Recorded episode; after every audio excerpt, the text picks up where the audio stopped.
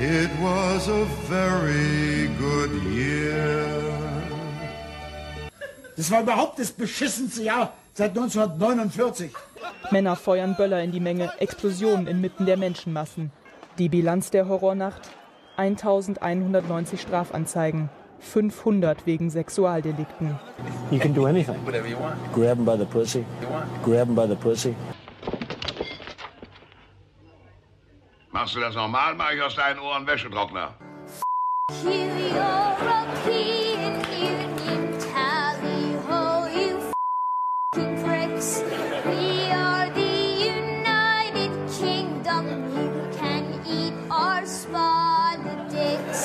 Der 17-Jährige kündigt seine Tat an, schwört den Treueeid auf den Anführer des sogenannten Islamischen Staates. Wir schaffen das. Und was ist jetzt? Ja, wir sprechen wir- über Kontingente. Wir geben Erdogan drei Milliarden, dass er es schafft. Aber wir schaffen es offensichtlich nicht. Doch, wir schaffen es ja auch. Wer lebt auf großem Fuß? Der Boss vom Bosporus. Wenn ein Witz eine Staatskrise auslöst, ist das nicht das Problem des Witzes, sondern des Staates. I have a winning temperament. I know how to win. She does not have know how to Secretary win. Clinton. Wait. Woo! Okay.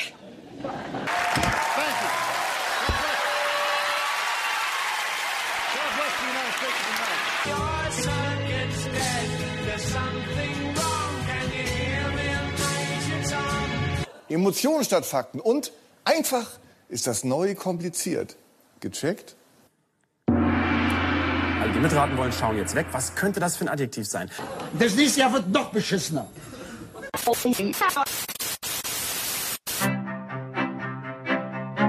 Man, man kann es nicht immer nebenbei laufen lassen, weil sonst verpasst man was. Soziopod. Nee, nee, man muss mitdenken. Ja, ja, oder gefährlich. Soziopod.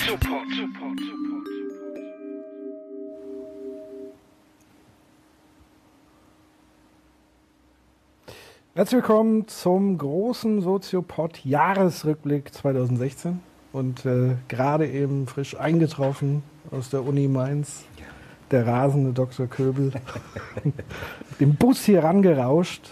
Querfeld eingelaufen. Herzlich willkommen. Hallo. Herzlich willkommen. Ich begrüße meinen wie immer entspannten und Ja. äh, durchblickenden Partner Patrick Weidenbach. Genau, wir wollen heute mit euch äh, das Jahr Revue passieren lassen. Und ähm, das ist eigentlich ja ganz lustig, weil letztes Jahr waren wir auf dem Chaos Communication Kongress in Hamburg und haben da unseren Jahresrückblick äh, gemacht. Und äh, da haben wir eigentlich schon festgestellt, dass das Jahr 2015 eigentlich an Beschissenheit nicht zu toppen ist. Aber irgendwie hat uns das Jahr 2016 eines Besseren belehrt. Ähm, ich weiß nicht, was, was sagst du zu diesem, zu diesem, was ist das für ein 2016? Ja, also was mir in der Vorbereitung für heute aufgefallen ist, ist, dass ähm, wir mal eine Folge gemacht haben zu Moral und Ethik. Mhm. Das ist ein paar Folgen her. Aber ich glaube, dass, ich habe mir diese Folge dann nochmal angehört. Und ich glaube, dass man diese Rahmung ganz gut nehmen kann, um das Jahr 2016 betrachten zu können. Weil ich glaube, es gab einen Überschwang von Werten und ungefilterten Narrativen und ein viel zu wenig an Rationalität und Argumentation. Aber was ist dann sozusagen, also wie würdest du dann tatsächlich Werte nochmal äh, definieren? Was Also, ist das für dich? Das ist der Unterschied zwischen Werten und Normen, genauer gesagt zwischen moralischen Normen und ethischen Werten. So wird das in der Moralphilosophie häufig gemacht, vor allem aus der handlungstheoretischen Moralphilosophie von Habermas herkommt. Moralische Normen, also Moral ist ein Normensystem, das Regeln und Normen äh, vergibt für das gesellschaftliche Zusammenleben. Das heißt, warum ist man verpflichtet, kategorisch verpflichtet, dieses oder jenes zu tun oder dieses oder jenes zu lassen? Es bezieht sich immer auf das gesellschaftliche Zusammenleben von mindestens zwei Menschen, also Ja. von Gruppen und Gemeinschaften. Der Bereich der Ethik geht ein bisschen darüber hinaus.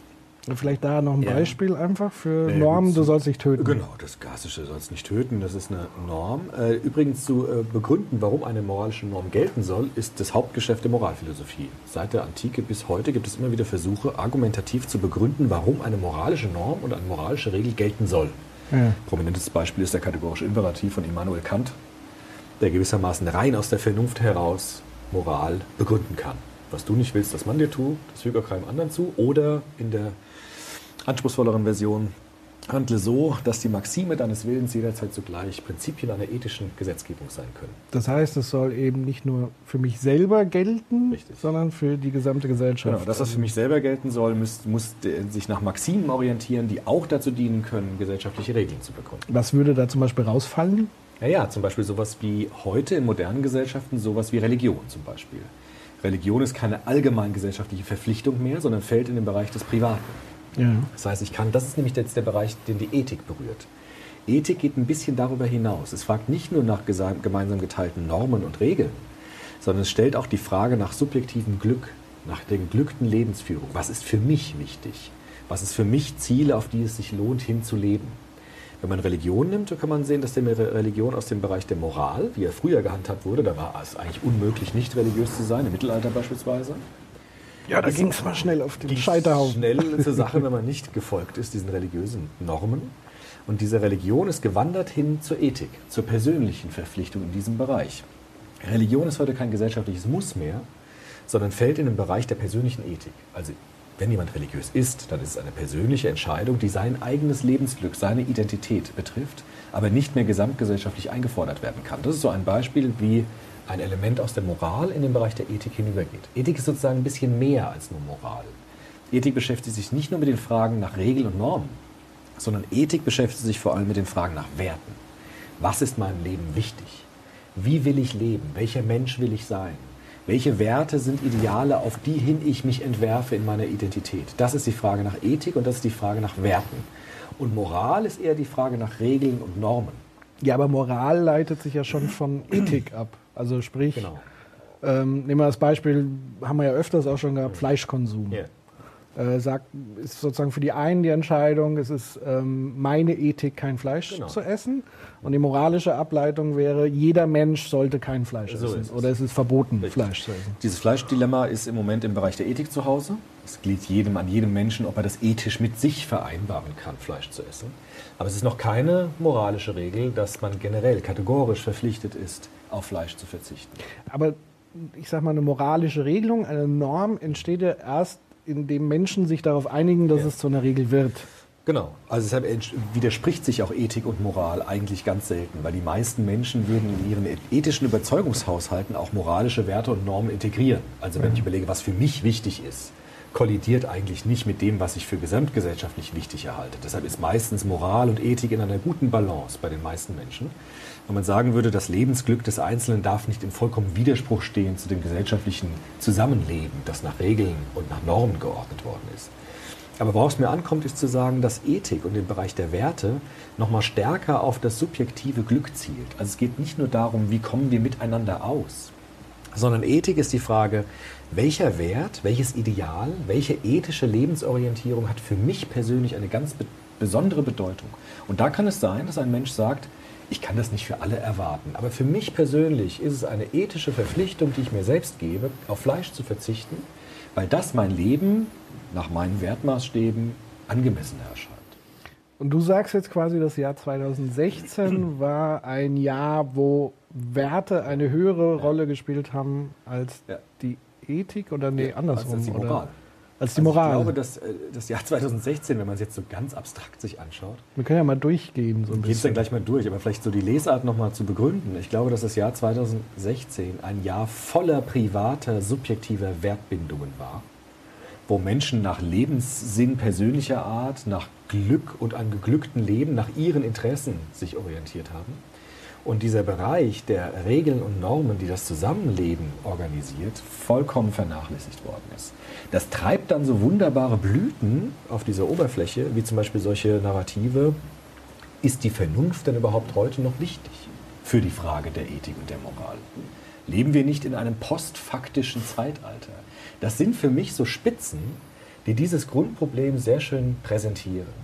Dass es heute einen Überhang gibt an Lebensgeschichten, was ich will, was für mich wichtig ist, welche Werte ich habe und eine vollkommene Vernachlässigung der Frage, welche Regeln brauchen wir, welche Normen sind wichtig für unser Zusammenleben, was sagt die Vernunft und die Argumentation hinsichtlich des Zusammenlebens, das wurde meines Erachtens vollkommen vernachlässigt. Ja. Auf ganz verschiedenen Ebenen jetzt der Gesellschaft in diesem Jahr. Dann lass uns das doch unter dem Motto einfach mal schrittweise durchgehen. Vielleicht äh, an euch da draußen, ich versuche immer mal zwischendrin so auf das Telefon zu gucken, wenn ich es dann äh, hier hinkriege. Das heißt, ihr könnt euch gerne im Chat beteiligen und dort auch gerne Fragen stellen, Kommentare stellen. Wie gesagt, ich versuche das hier immer mal ein bisschen abzubilden. Ich krieg was? Das Mikro Ja, soll das dreh- dreh- dreh mal das Mikro. So. Genau. Also, wie gesagt, ihr könnt hier äh, auf YouTube im Live-Chat, ich glaube, ihr müsst euch dafür tatsächlich anmelden. Es tut mir leid. Ah, da kommt's, genau.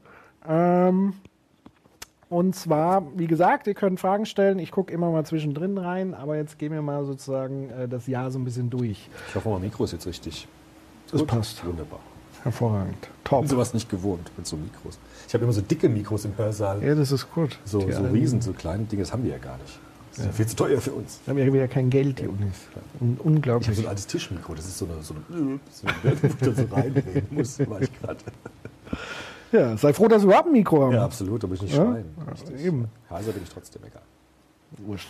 Aber dann sozusagen chronologisch gesehen. Also ich glaube, das Jahr, was ja tatsächlich, äh, das Jahr hat ja richtig heftig angefangen, Ja, nämlich mit Silvester. Ja. Und das hat sich bis äh, eigentlich diese Tage wird das Thema immer wieder noch hochgespült. Jetzt natürlich nochmal aktuell durch die Ereignisse in Freiburg. Also ich spiele natürlich an auf die äh, Silvesterereignisse in Köln wo es massive ähm, Übergriffe gab, ähm, zum einen auf Frauen, sexuelle Belästigung, aber auch Pöbeleien, Feuerwerkskörper, also ein, ein, ein absoluter An Anarch nicht anarchistisch würde der Anarchie nicht, äh, will ich das nicht vermischen, sondern es war einfach ein riesiges, gewaltsames Chaos, Ja. so ein bisschen. Also, ähm, und da jetzt natürlich die Frage, wie spielt es jetzt da die Rolle mit deiner These, Ja. Werte, Normen und so weiter? Also man- wahrscheinlich eher die Bewertung dieser Richtig, Ereignisse. das kann man auf verschiedenen Ebenen jetzt betrachten. Die plumpeste Art und Weise, das zu betrachten, wäre jetzt zu sagen, anscheinend waren bei diesen Männern, die das gemacht haben, andere Wertbindungen im Vordergrund, die die Werte anderer Menschen verletzt haben. Ja, das heißt, es gab bestimmte Normen und Regeln, die außer Kraft gesetzt worden sind, weil es bestimmte ethische Werte gab, nämlich die Dominanz des Mannes gegenüber der Frau beispielsweise, die rücksichtslos ausagiert worden sind. So könnte man das jetzt beschreiben. Ja, Aber ist, war das wirklich dann so eine bewusste Entscheidung zu sagen, das sind meine Werte oder ist das nicht einfach so Werte eine sind- völlige Trieb? Werte sind uns äh, meistens gar nicht bewusst. Ja. Also Werte sind im Hintergrund unseres Lebens und sie motivieren unsere Handlungen, ohne dass uns das manchmal bewusst ist. Das heißt, in bestimmte Situationen bewerte ich in einer bestimmten Weise. Das geht so schnell, dass ich mir darüber meistens gar nicht bewusst bin, wie ich sie bewerte. Aber es kann sein, dass in einer Dynamik dieser Silvesternacht Bewertungen passiert sind bei Menschen, auch sich gegenseitig aufgeschaukelt haben, die unsere moralischen Normen und Regelverständnisse vollkommen außer Kraft gesetzt haben und diese Werte der Dominanz vollkommen rücksichtslos ausagiert worden ist. Das hat jetzt sehr schnell zu dem Impuls geführt, zu fragen, was haben diese Menschen für Werte und sind die überhaupt kompatibel mit unseren gesellschaftlichen Werten und so weiter. Das wäre sozusagen der nächste Schritt, als zu schauen, es gab eine sofortige, wie ich finde, an der Vernunft vorbeigesteuerte Empörung darüber, die gewissermaßen unberücksichtigt ließ, dass man sich hätte argumentativ mit dieser Sache auseinandersetzen müssen. Was passiert da wirklich? Was ist da geschehen? Wie kann man diese Dinge bewerten, ohne zu schnell Forderungen zu äh, formulieren, ohne zu voreilig Urteile zu fällen? Und das ist meines Erachtens auch schiefgelaufen, dass man diese Silvesternacht, so schrecklich sie war, einerseits war das ein Versagen auch derjenigen, die moralische Regeln und Normen einhalten müssen und bewachen müssen, nämlich die Polizei, die war da nicht vor Ort. Und andererseits dann auch eine Berichterstattung, dass sofort Emotionen kamen und sofort blitzschnelle Bewertungen kategorialer Art. Das waren die Flüchtlinge, das waren die Ausländer, die haben Werte, die passen nicht zu uns. Daran sieht man ja jetzt, was das Problem ist. Und das ging so schnell, dass es für mich ein Zeichen war, dass diese Emotionalität einfach die argumentative Rationalität überspült hat und viel schneller war als die rationale Überlegung, was hat das jetzt bedeutet, welche Lehren ziehen wir daraus und wie kann man dieses, diese Situation richtig einschätzen. Ja. Also auch hier wieder ein Überhang an Emotionalität, an Bewertungen und eine Vernachlässigung der Rationalität und der argumentativen Auseinandersetzung. Aber welche Instanz hätte sozusagen das auf diese rationale Ebene ziehen müssen? Also wer hat in dem Zusammenhang die Verantwortung? Ist es quasi jeder für sich oder ist es der Staat? Ist es also die Politik? Sind es die Medien, die das eigentlich in einem vernünftigen Kontext packen müssten. Ja. Also man spricht ja immer von sogenannter objektiver Berichterstattung, die aber auch natürlich sehr tendenziös teilweise. Und das Interessante war ja, man hat sozusagen ein Ereignis, also einen Impuls und sofort Emotionen genau. und dann aber auch wieder Gegenemotionen. Also das heißt, wenn einer anfängt zu sagen, die Flüchtlinge, Mhm. dann kommt sofort die Genau. Gegenreaktion. Nee, aber deutsche Männer sind auch und dann wird es so äh, ganz schnell in so eine äh, Ping-Pong-Debatte und, und es steigert sich aber immer mehr von den, vom Emotionsgrad. Also es fehlt doch im Grunde genommen so die vernünftige die Instanz, die das mal alles so Richtig. auf einem Boden und jetzt gucken wir uns das mal wirklich von allen Seiten an und nehmen das auseinander. Also wie war die Rolle der Polizei? Welche Rolle spielt Alkohol in dem Zusammenhang? Welche Rolle spielt tatsächlich das kriminelle Milieu, die Herkunft der jeweiligen Täter? Hat das was mit Landesherkunft oder hat es was mit Habitus? Äh, sind die in Jugendgruppen ge- sowieso schon gewalttätig aufgefallen? Also so hätte man das eigentlich so ein Genau, bisschen ja auseinanderfrieden sollen. beantwortet. Auf ganz verschiedenen Ebenen hätte man nicht einfach sofort in die Gefühlslage hinein gedurft, sondern hätte erstmal abwartend und rational die Sache betrachten müssen. Es gibt ja dieses schöne Modell vom Albert Ellis, dieses ABC-Modell. Ne? Das kennst du ja. Nee. Also Albert Ellis sagt ja, das Entscheidende, wenn wir Dinge bewerten, das entscheidende Element unserer Informationsverarbeitung sind, ist das, was er Belief System nannte. Mhm. Das sind die Überzeugungen, die Werte, die Grundhaltungen, die Ethik, die wir haben. Und diese Ethik lässt uns bestimmte Ereignisse in einer bestimmten Weise bewerten. Ja, es gibt also das, das A, also ABC heißt A ist Activator, irgendetwas passiert, ein Ereignis passiert. Mhm. Das B ist das Belief System, das uns dieses Ereignis in einer bestimmten Weise deuten lässt.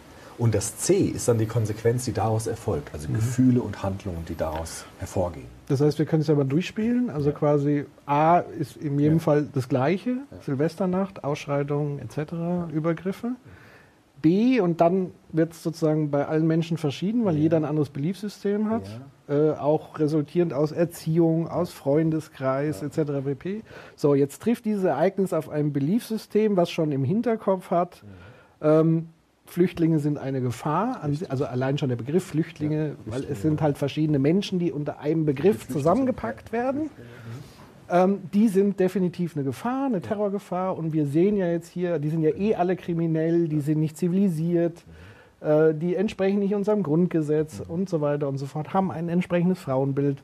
Das heißt, das trifft auf dieses Beliefssystem. Und C, die Konsequenz wäre dann daraus zu sagen, ja, nicht nur Empörung, Wut, sondern auch Forderungen, die müssen alle abgeschoben werden, wir dürfen die überhaupt nicht mehr reinlassen, wir müssen das sofort beenden und so weiter und so fort. Weil, die, weil unsere Reaktionen, unsere Handlungen werden ganz stark von unseren Gefühlen gelenkt. Und die Gefühle entstehen durch Bewertungen von Ereignissen. Jetzt kann man sagen, dieses Belief System hat natürlich immer auf der ethischen Seite ein starkes Moment der Subjektivität. Wir haben alle ethische Wertbindungen in uns, die unterschiedlich sein können. Mir ist was anderes wichtig als dir, meine Vorstellung von gelungenem Leben ist eine andere als deine. Jetzt würde aber die Moralphilosophie erkannt wieder vor allem voran sagen, es gibt aber auch Gemeinsamkeiten. Es ist nicht alles unterschiedlich bei uns. Es gibt nämlich die Vernunft. Das ist ja das, was der Kant ins Spiel bringt und sagt, wir können, wenn wir die Vernunft verwenden, uns auf gemeinsame Normen und Regeln einigen. Ja. Das macht er ja mit dem kategorischen Imperativ. Ja? Wir machen einen Diskurs und wir versuchen unser Beliefssystem auf eine gemeinsame Grundlage zu stellen. Da gibt es immer noch dann oben drüber unterschiedliche oder hinten dran unterschiedliche Werte. Aber die Normen und Regeln, auf die wir uns einigen können in unserer Gesellschaft, die sind nicht einfach nur subjektiv, sondern die sind intersubjektiv in einem Diskurs hergestellt. Auf die kann sich auch jeder einigen, wenn er seine Vernunft einsetzt. Das ist nämlich auch so ein Narrativ von 2016. Moral ist immer und durch und durch nur subjektiv. Das stimmt nicht. Moral ist nicht nur subjektiv, sondern Moral hat ja gerade den Anspruch, aus einer rationalen Argumentation heraus Normen und Regeln zu formulieren, die für alle Menschen gelten sollen und nicht nur für die, für die es jetzt zufällig wichtig ist. Gut, da würde ich jetzt natürlich ein bisschen als äh, Konstruktivist Ja, aber auch die Konstruktivisten sagen das, einhaken. Naja, die sagen schon, dass sozusagen im Endeffekt wird ja alles gemeinsam ausgehandelt, konstruiert, nach unserem Beliefssystem. Also es ist ja eine Verhandlung. Also Vernunft ist ja nicht so ein bisschen schimmert das jetzt so ein bisschen bei dir durch, das ist irgendwie ein Organ, was irgendwie immer die Wahrheit sagt und immer ganz oder halt glasklar weiß, was richtig, was falsch ist. Nee, aber die Vernunft kann uns dahingehend leiten, dass wir moralische Regeln und Normen entwerfen, die jeder einsehen kann, die nicht mehr auf Gefühlen basieren, die nicht mehr nur auf Meinungen basieren, sondern die auf Rationalität basieren. Und da Kant gesagt hat, Rationalität hat jeder Mensch, der vernunftfähig ist. Dann muss es bestimmte Regeln und Normen geben, auf die wir uns einigen können. Und unsere Gesellschaft funktioniert auch so. Ich kann vor Gericht nicht sagen, ähm, ach na ja gut, für mich ist jetzt das Töten okay, für dich ist es nicht okay. Das heißt ja aber gar nicht, dass du jetzt über mich richten darfst. So ist ja unser System nicht, Gott sei Dank. Denn seit der Aufklärung, spätestens seit der Aufklärung, haben wir eine moralische Grundierung unserer Normen und, und Regeln. Das heißt, wir argumentieren, warum ist es richtig, bestimmte Normen und Regeln einzuführen. Welche sind die argumentativen Begründungen unserer moralischen Normen? Das ist das Entscheidende für rechtsstaatliche Demokratien. Dass es nicht mehr in der Willkür liegt eines Herrschers, Rechte zu vergeben oder einzuziehen. Dass es auch nicht mehr in solchen religiösen Narrativen liegt, Moral zu postulieren, sondern seit der Aufklärung haben wir das, den, den Anspruch zu sagen, wenn wir moralische Normen begründen, dann muss das mit Hilfe der Vernunft passieren, die jeder nachvollziehen kann. Deshalb können wir auch gemeinsam moralische Normen ändern. Wenn wir uns darauf einigen, eine bestehende Norm ist unvernünftig, dann wird sie geändert. Und so ist unser Rechtssystem aufgebaut. Und da kann man eben nicht sagen, Moral ist einfach immer nur subjektiv. Dann würde unsere ganze Gerichtsbarkeit ähm, uns um die Ohren fliegen. Naja, aber sie wurde ja trotzdem mal irgendwann von Subjekten, von Einzelindividuen sozusagen formuliert und man hat sich sozusagen dann darauf geeinigt, das so zu Sie handhaben. wird auch immer weiterentwickelt, wird Ja, immer ja. weiter formuliert. Weil natürlich die Vernunft sich ja auch ihren Weg durch die Geschichte bahnt und es wird uns evident, dass bestimmte Dinge sein müssen. Aber die Begründung ist die der, der Vernunft. Ja, bin und das ist in so- 2016 einfach zu kurz gekommen. Da ging es immer nur darum, was macht es mit mir? Wir waren sozusagen in 2016 immer sofort, auch die Medien, finde ich, sofort in diesem C drin. Ein Ereignis ist passiert, Sofort gab es eine Bewertung und wir waren sofort in Gefühlen. Wir waren sofort in Handlungen, in Gefühlen, in Empörung, in Forderungen und in Polemik. Das war das, was 2016, finde ich, ganz stark ausgezeichnet hat. Und das, was die Aufklärer wollten und die Moralphilosophen bis Habermas, der will das ja auch, ist eben diese Pause zu machen. Mach mal Pause und tritt einen Schritt zurück und lass die Vernunft ganz kurz mal einfließen. Und dann entscheide noch einmal, was du tun wirst. Und dieser Schritt, zu sagen, ich gehe nicht sofort in meine Gefühle hinein, sondern ich trete einen Schritt zurück und verwende das, was ich habe, nämlich vernünftiges Denken und gucke mir die Sache an. Das ist in 2016 gerade auch in diesem Bereich viel zu kurz gekommen. Ja, aber da könnte man jetzt trotzdem die wiederum die Theorie sagen, ja, vielleicht ist das sozusagen extrem aufgetreten oder es wurde erstmal so richtig sichtbar, Ja, wie Menschen sozusagen. Also ich glaube, das ist halt einfach so, für mich im Moment kann ich auch schwer diesen Vernunft, also der ist mir zu abstrakt, ehrlich gesagt. Also klar, du als ähm, Moraltheoretiker, der sich damit wissenschaftlich permanent beschäftigt, der auch nochmal wissenschaftliches Handeln sozusagen in sich schon permanent lebt. Wenn ich aber jetzt an irgendeine Person denke, die mit dem akademischen Ding überhaupt nichts zu tun hat, äh, sei es auch ein Journalist, der zwar eine akademische Ausbildung hat, im, Bestfall, aber sozusagen nicht in der täglichen Praxis, des sich zu, also der auch gar keine Chance hat, sich zurückzunehmen, weil natürlich die Nachrichtendichte und die Taktung stimmt, ja. so immens groß ist. Und auch das war übrigens ein Phänomen gerade 2016, so die Frage äh, nach Silvester und Freiburg, müssen Medien jetzt über das berichten? Also dieser Druck, die müssen eigentlich ist schon, wenn sie eine Sekunde später nicht berichten, ist da schon, steckt doch da schon wieder was dahinter, warum sie nicht berichten, dann ist es sozusagen, dann wird die Nicht-Kommunikation wieder zur Kommunikation, weil man dann- dann sagt, die wollen doch was verschleiern und verheimlichen. ich glaub, und gleichzeitig kommt dieser Druck und ich kann gar nicht mal vernünftig berichten letztendlich. Ich mache auch den einzelnen Menschen keinen Vorwurf.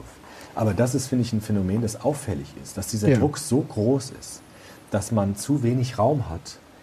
Man kann es auch niedriger hängen mit Vernunft und so. Man kann es niedriger hängen und sagen, es gab keine Zeit zu reflektieren und mal drüber nachzudenken. Ja. Ja.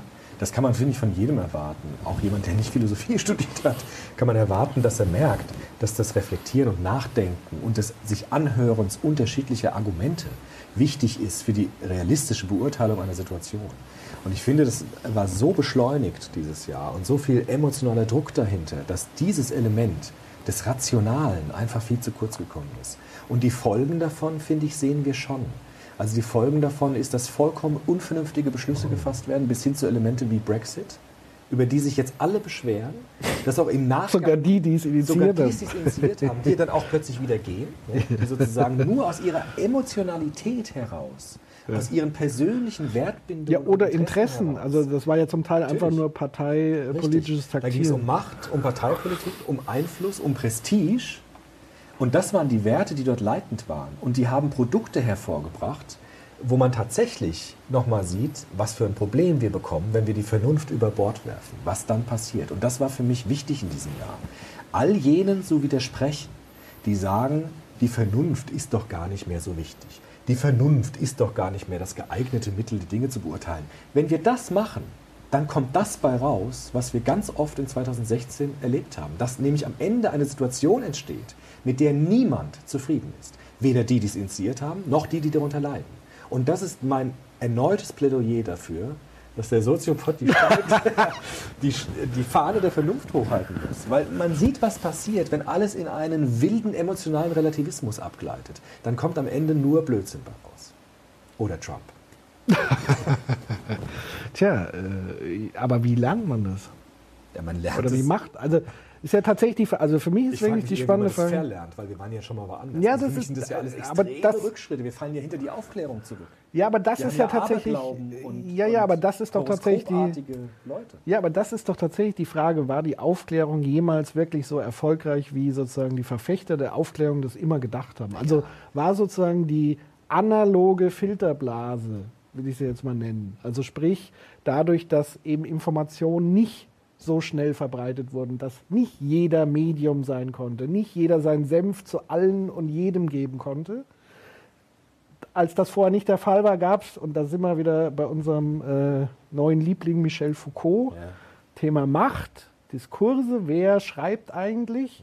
Und dass es eine Zeit gab, wo die Wissenschaft sehr viel stärker den Diskurs mitbestimmen konnte, sehr viel stärker sozusagen die Hoheit hatte und dass deswegen der Eindruck entstanden ist, dass die Aufklärung so super toll funktioniert hat, aber im, im Grunde genommen, dass in der einfachen Bevölkerung, sage ich jetzt mal einfach, ist schon wieder abwertend, aber du siehst, was da so drin steckt, dass das nie stattgefunden hat, dass die Leute immer auf dem gleichen unaufgeklärten, zivil, unzivilisierten Level sozusagen und dass das jetzt aber erst durch die mediale Sichtbarmachung jetzt erst für uns klar wird, dass es eigentlich Aufklärung vielleicht schon der Fall, aber nie so, wie wir es uns eigentlich gedacht Mit haben. Sicherheit nicht. Ich glaube, das sieht man auch ganz besonders jetzt an der, an der Frustration über die E- EU, Ja. die Europäische Union. Das war aber auch schon immer eine Genau. Totgeburt, ehrlich gesagt.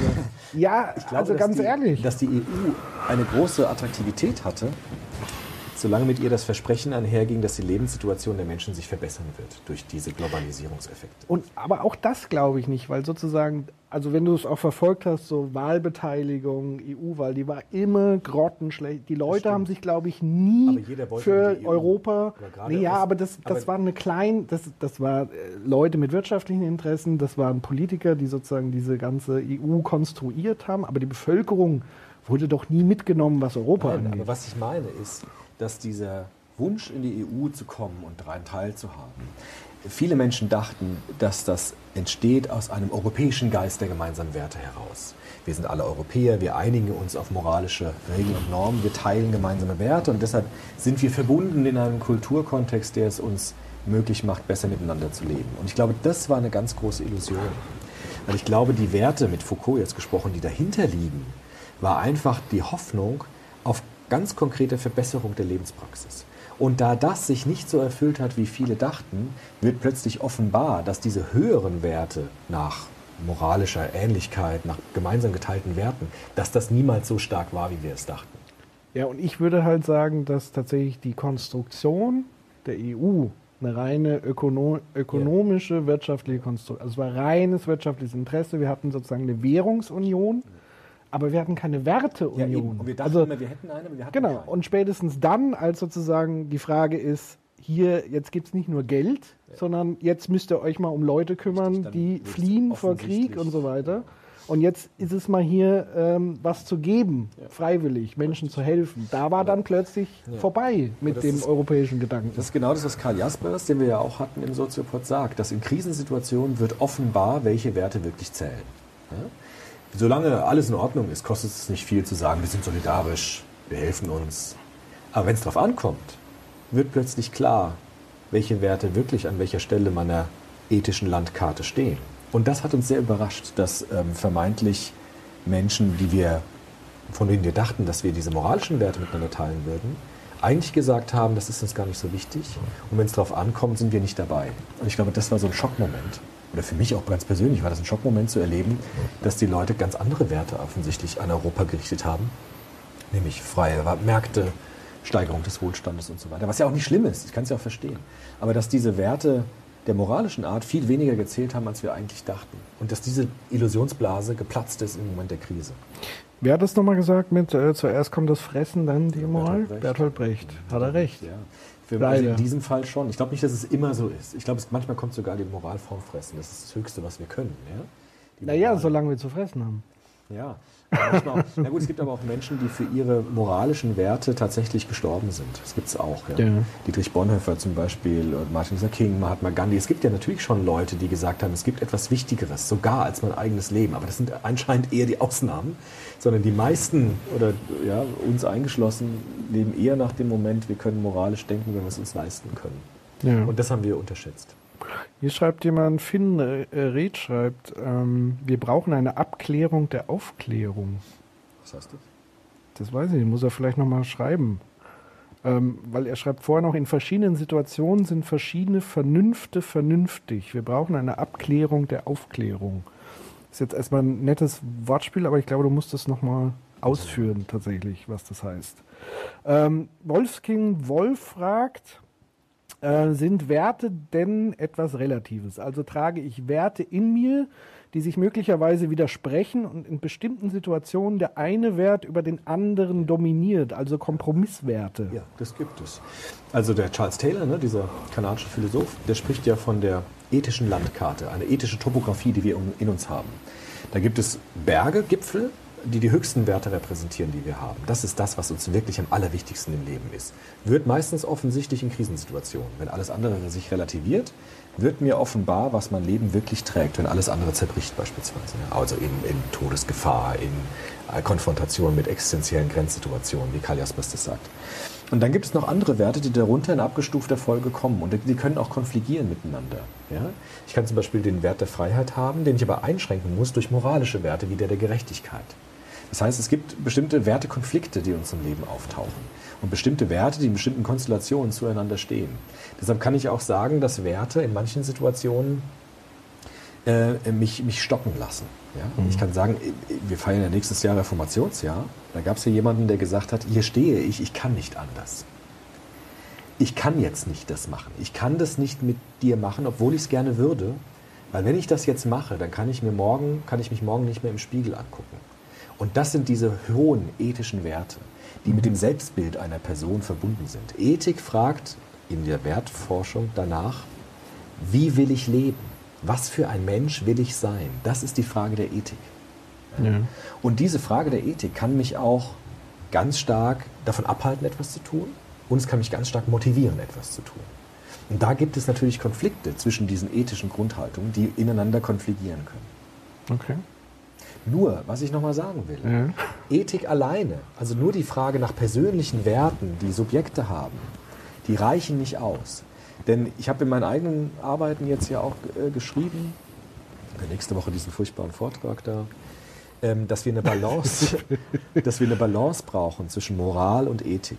Wir brauchen eine Balance zwischen Normen und Regeln, die wir haben, die für alle gelten sollen, und meiner persönlichen Ethik meines Lebensglücks, um einfach zu verhindern, dass ich rücksichtslos mein Lebensglück gegen moralische Normen und Werte einfach durchsetze und auslebe und damit anderen Menschen schaden kann.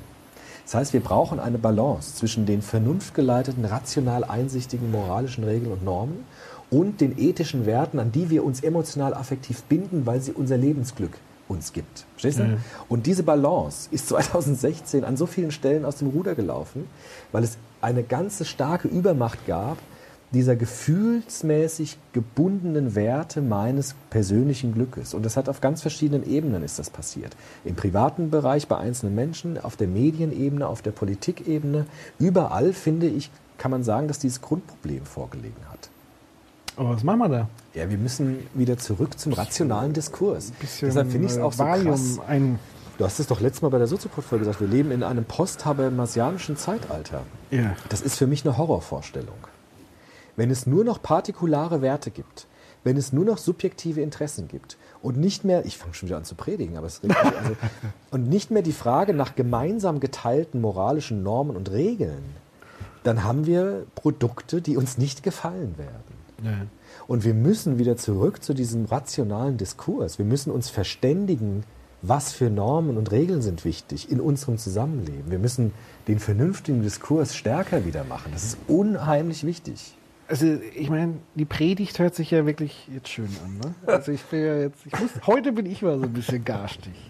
Äh, aber wie ist es überhaupt praktikabel? Also erstens, der Mensch ist halt nun mal ein hochemotionales. Also Das alles war er schon immer. läuft. Ja, äh, aber dann ist es sozusagen eher die Frage, und deswegen steht das ja hier auch so ein bisschen als Aufforderung. Ja. Also ich würde auch gerne nochmal über Zivilisierung sprechen. Also Zivilisierung im Sinne von Fremdzwang. Also das sind ja auch Normen. Also Ja. sozusagen der Fremdzwang, der dann zum Selbstzwang wird. Das sind Normen und Also Regeln. sprich, ich brauche als erstes mal, wenn ich äh, unterwegs bin, jemand anders von hinten beim Pinkeln ersteche, weil ich seine Geldbörse haben möchte oder wie auch immer, was früher einfach so der Fall war. Ja. Da hat sich jeder äh, gegenseitig umgemeuchelt. Auch nicht Nur, immer, aber, nicht immer, ja, aber größtenteils.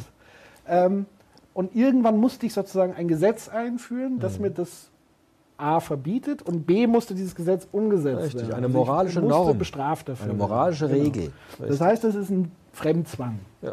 Ich wurde von außen gezwungen, das nicht mehr zu tun. Das schränkt mein Handeln ein, richtig. Und die Theorie, also ich spreche hier Zivilisierungstheorie Ja, von, von Norbert Elias, der ja dann sagt, dieser Fremdzwang wird irgendwann zum Selbstzwang. Also irgendwann gewöhne ich mich an die, also ich akzeptiere dann diese Norm und integriere sie in mein eigenes Leben und zwinge mich selber dazu, nicht mehr so ein Tier zu sein Das wäre eine Möglichkeit. und meine Triebe zu unterdrücken. Also es geht ja letztendlich auch um Triebunterdrückung ja. zu sagen, ich will nicht wie ein Kleinkind sofort das Bonbon haben und wenn ich es nicht kriege, haue ich dir eins auf die Fresse, sondern ich nehme mich zurück und verzichte auch mal vielleicht auf mein Ja. Interesse Ja. Im Sinne davon, dass beide äh, dafür mit, ohne blaues Auge davonkommen, quasi. Das wäre eine Möglichkeit, das zu machen. Die Frage ist nur, das wäre, also für, ich bin ja Pädagoge, also für mich wäre das eine Frage dann er- von Erziehung und Sozialisation und vor allem von Bildung. Ja. Ich glaube aber noch ein anderer Aspekt ist wichtig. Wenn man jetzt nochmal diese Unterscheidung nimmt von unserem Soziopod Moral und Ethik, Mhm. dann kann man sagen, die Bereitschaft, eine moralische Norm einzuhalten und einer moralischen Regel zu folgen, steigt, wenn ich mich an die Werte, die hinter dieser moralischen Norm stehen, emotional affektiv gebunden fühle. Das Diebstahlverbot ist für mich viel klarer einzuhalten und motivational viel eher bin ich bereit, es einzuhalten, wenn mir der Wert, der hinter dieser Norm steht, nämlich das Recht auf Eigentum beispielsweise, die Gleichheit der Menschen, wenn ich mich emotional affektiv an diesen Wert gebunden fühle, dann habe ich eine höhere Motivation, diese moralische Regel, die aus dem Wert heraus sich ableitet, einzuhalten. Verstehst du, was ich meine? Man muss auch ein bisschen. Also man kann, man kann ja sagen, aus, aus Werten entstehen moralische Normen. Ja, wir haben den Wert zum Beispiel der Gerechtigkeit und daraus entstehen bestimmte Normen, dass man Äh, Bleibt aber, bleibt aber mal quasi beim Stehlen. Also der, genau, der. Wert wäre, ich möchte nicht beklaut werden. Nein, das wäre die rationale Begründung. Also die, man kann Diebstahl rational begründen mit dem kategorischen Imperativ von Kant. Ja? Oder mit der goldenen Regel. Was du nicht willst, dass man dir tu, das füge auch keinem anderen zu. Ich habe keinen Bock, dass man mich bestiehlt, also soll ich andere auch nicht bestehlen. Das wäre die rationale Einsicht. Ist ja eigentlich ganz einfach. Warum funktioniert das nicht? Ja, also weil wir das nicht ist nur- ja schon der Ja, einfachste Level. Das ist ja die Bauernregel Nummer eins. Richtig. Das ist sogar, der Ottfried Höffer hat sogar gesagt, das ist ein kulturell universales äh, Moralerbe. In allen Kulturen der simpel. Welt gibt es irgendwie diese Einsicht in diese goldene Regel. Das ist nichts Europäisches oder Asiatisches. Es ist überall in allen Kulturen irgendwann aufgetaucht. Jetzt kann ich zweierlei machen. Ich kann moralische Normen und Regeln mit Argumenten und rationalen Diskursen begründen. Warum ist das wichtig, dass es ein Diebstahlverbot gibt? Jetzt kann ich die goldene Regel anwenden. Ich kann, wenn ich äh, ein bisschen klugscheißen will, den kategorischen Imperativ zitieren und kann damit mit Hilfe der intellektuellen Einsicht evident machen, dass es sinnvoll und vernünftig ist, diese Regel aufzustellen. Das kann ich machen. Wenn ich jetzt aber an der Kasse stehe Ja. und da liegt ein 50-Euro-Schein, Ja. Dann würde ich selbst als Kantianer vielleicht dazu neigen zu sagen, ah, ich weiß schon, man soll das nicht machen, das ist unvernünftig, komm, scheiß drauf, steck mir das Ding ein. Ja. Warum? Weil es einen Unterschied du Kohle gibt. brauchst, wie immer. Weil erstens das.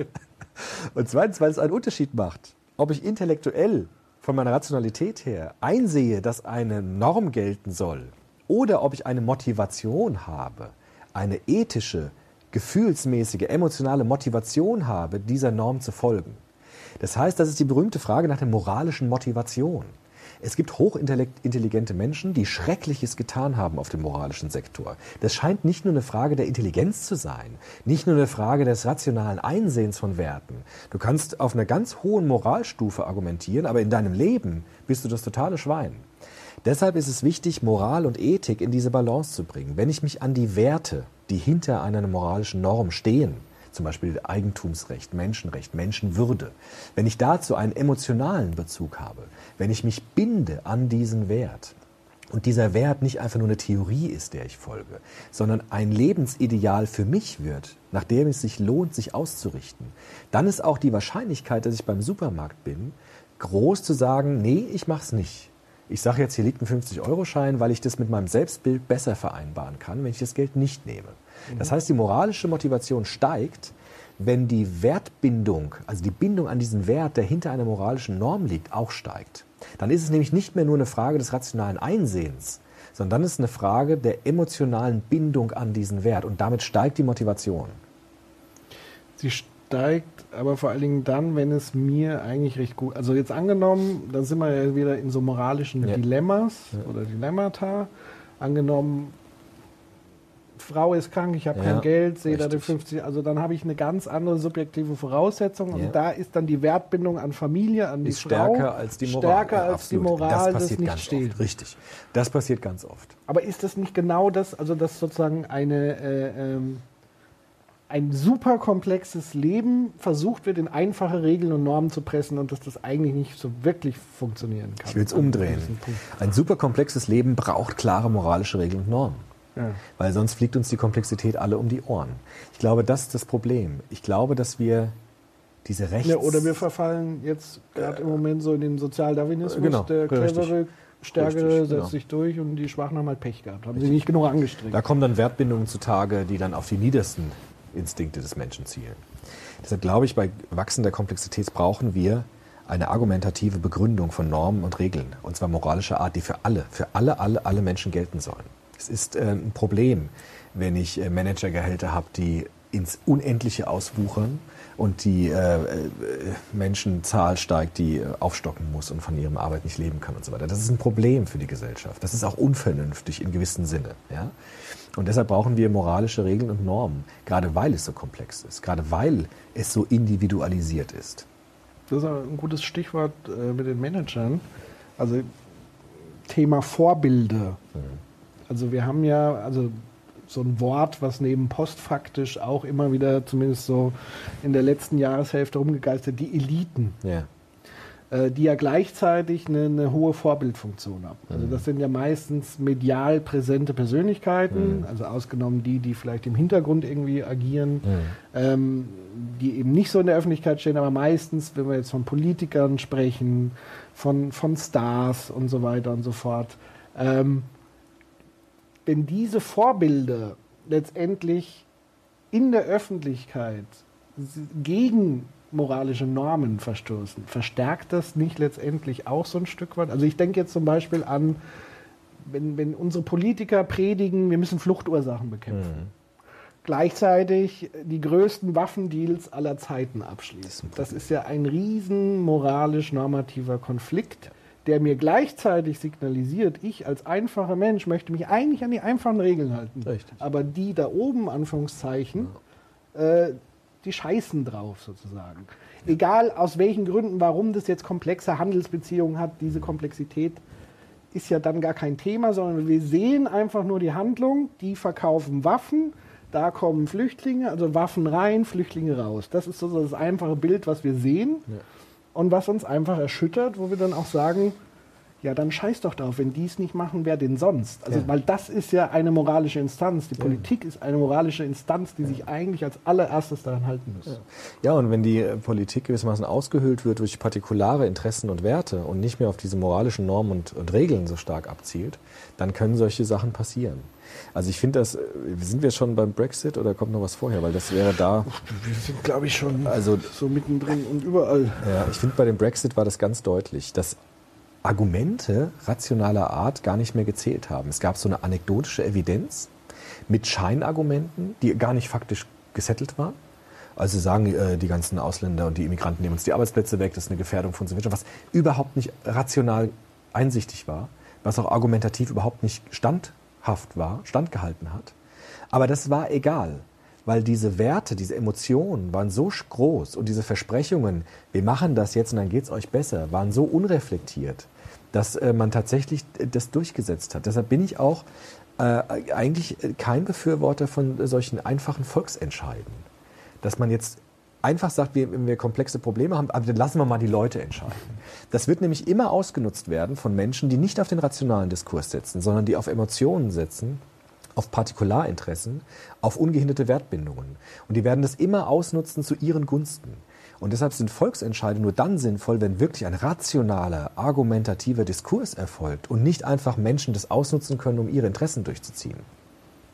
Aber das würde ja bedeuten, deswegen haben wir so ein bisschen die, die Demokratie, die wir haben, nämlich die repräsentative.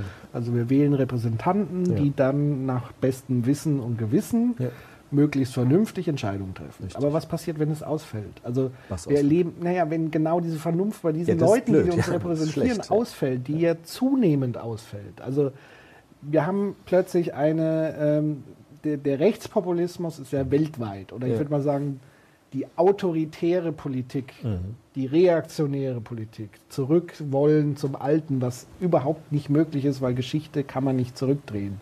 Man kann höchstens was Falsches aufsetzen, was vielleicht so aussieht wie das Alte, man wird aber nie das Alte haben, weil wir ständig nach vorne gehen müssen. Ähm, und dieser Rechtspopulismus, äh, der sich sozusagen verbreitet hat, verbreitet sich ja auf Basis von, von Emotionen. Richtig.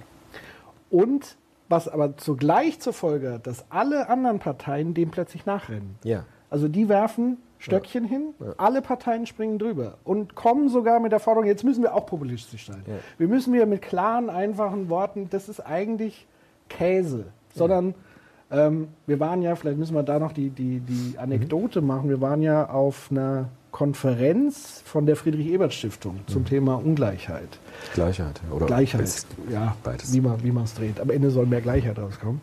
Ähm, und was da ja war, also da war ja viel SPD-Prominenz, Hm. und das ist ja eine sozialdemokratische Stiftung. Und da war ein Panel mit der JUSO-Vorsitzenden, da ging es dann um Sprache und Ja. Wie sollen wir denn jetzt sprechen? Müssen wir mit den Leuten einfacher sprechen, damit sie alles verstehen und so weiter? Welche Worte, Begriffe müssen wir wählen? Und irgendwann konnte ich nicht mehr an mich halten, weil mich das mit diesem Wie müssen wir sprechen so völlig irre gemacht hat. Dann bin ich halt da vorgegangen, habe gesagt, Kommunikation ist mehr als Sprechen. Kommunikation ist auch Handeln. Und das, was ihr oder viele Parteien, dann sind andere Parteien äh, mit inkludiert, gemacht habt, ist, ihr sprecht was und handelt gegenteilig davon. Das heißt, euer Handeln ist nicht mit dem Sprechen übereinstimmt und das macht die Leute verrückt. Und das führt dazu, dass die Leute kein Vertrauen mehr in die Politiker haben, kein Vertrauen mehr in die Parteien haben. Und das ist eigentlich der wahre Grund. Nicht, dass man das nicht einfach genug erklärt. Die Leute, die äh, das ganz besonders einfach, die interessieren sich am Ende im Zweifel sowieso nicht für Politik, aber die sich für Politik ähm, ähm, sozusagen interessieren, die verstehen das schon, aber die haben einfach nur dieses Problem mit diesem, ich sag heute das und mach morgen aber das. Kein Problem. Ich glaube auch, dass die Menschen nicht so, ich finde es ein bisschen arrogant, immer zu sagen, ja, die Leute verstehen uns nicht. Ich weiß gar nicht, ob das so ist. Ich glaube schon, dass die meisten schon verstehen, was Politiker sagen, weil so kompliziert sprechen die ja gar nicht. War auf dem Kongress ja auch, es war ja sehr niedrigschwellig. Die haben klar gesprochen, die sind ja rhetorisch auch sehr geschult und können sich einfach und klar ausdrücken. Ich glaube nicht, dass das Problem ist, dass sie nicht verstanden werden. Ich glaube auch, das Problem ist, dass es so komplex geworden ist, auch in der politischen Landschaft, dass diese Chance, mit einfachen, emotionalen Antworten zu kommen, so verführerisch ist. Und die ganze Rationalität über Bord zu werfen und diese einfachen Lösungen, diese einfachen, gefühlsmäßig stimmigen Lösungen durchzuziehen. Und das ist, glaube ich, auch das, was beim Brexit der Fall gewesen ist. Ja.